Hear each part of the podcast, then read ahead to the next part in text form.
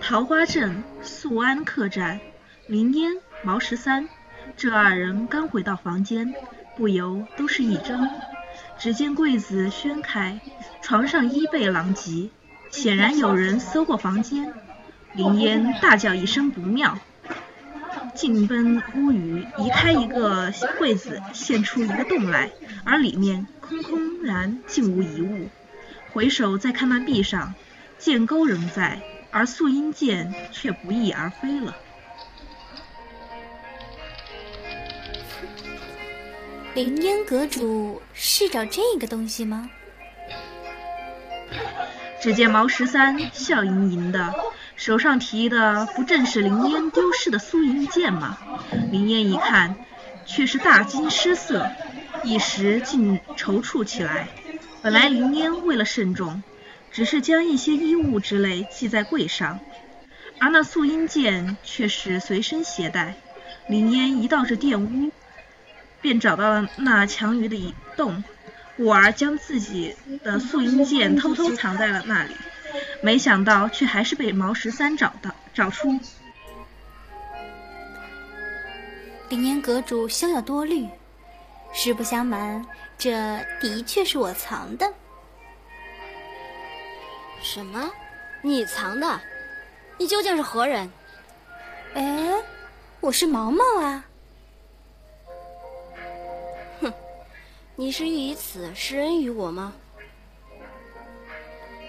你这又何必啊？这乃此乃蓝渊剑，皇室后皇室后遗物，乃是武林侠道，乃是武林侠义道中的众信之宝，人人有责保护他。呵，当然，我的确瞒了阁主一路，我的确姓毛。本来只是本名不叫毛毛，而叫毛十三。莫不是落花十三楼的一楼楼主，江湖人称镇龙神兽的毛楼主？正是在下。只是凌烟阁主为何只身携带此物在江湖上独行呢？凌烟当即将事情的前后略述了一遍。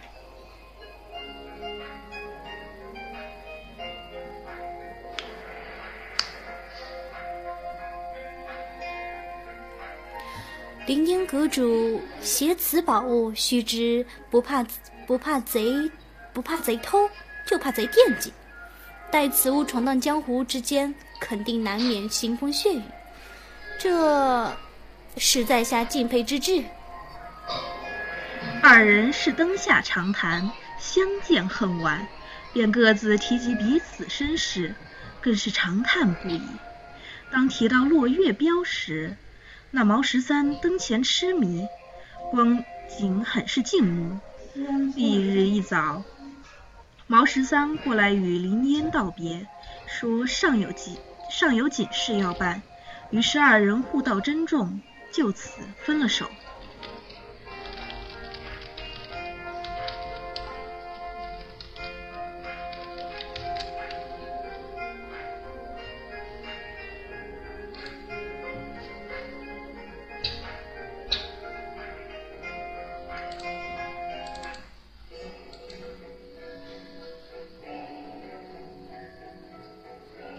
弯弯镇乃水中泽国，河岔水巷贯穿全镇。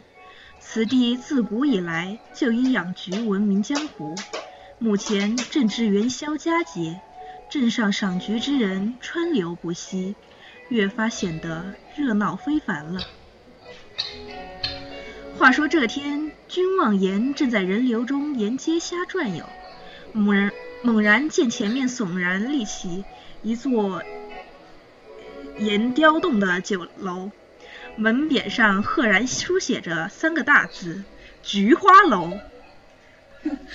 楼门口围着一群人，人群中传出了吵骂之声。望言好奇地拢近前去，尚未接近人群，猛然发现楼门旁柳树上拴着一头灰灰的小骆子，望言不不由惊喜起来。他也在这儿。君望言挤进人群，原来里面在吵架。啊！你再说一句，你再说一句，我我一棒子呼死你！真是够了！方才闻见你那包子香气扑鼻，观其模样也是极其俊，也是极其俏丽。私心想着，若是加盟于你，定是双赢之举，结果必是极好。啊！就是不同意，不同意，不同意，不同意！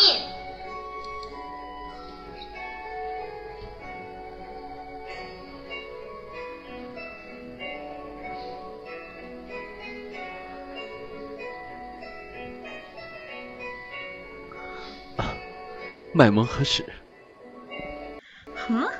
果真如此。镇上谁人不晓得呀？阿拉的包子可是独家秘制，不但此镇闻名，就连江湖上也传其是闯荡江湖的良药嘞。所以，所以阿拉的包子是不可能让别人加盟的。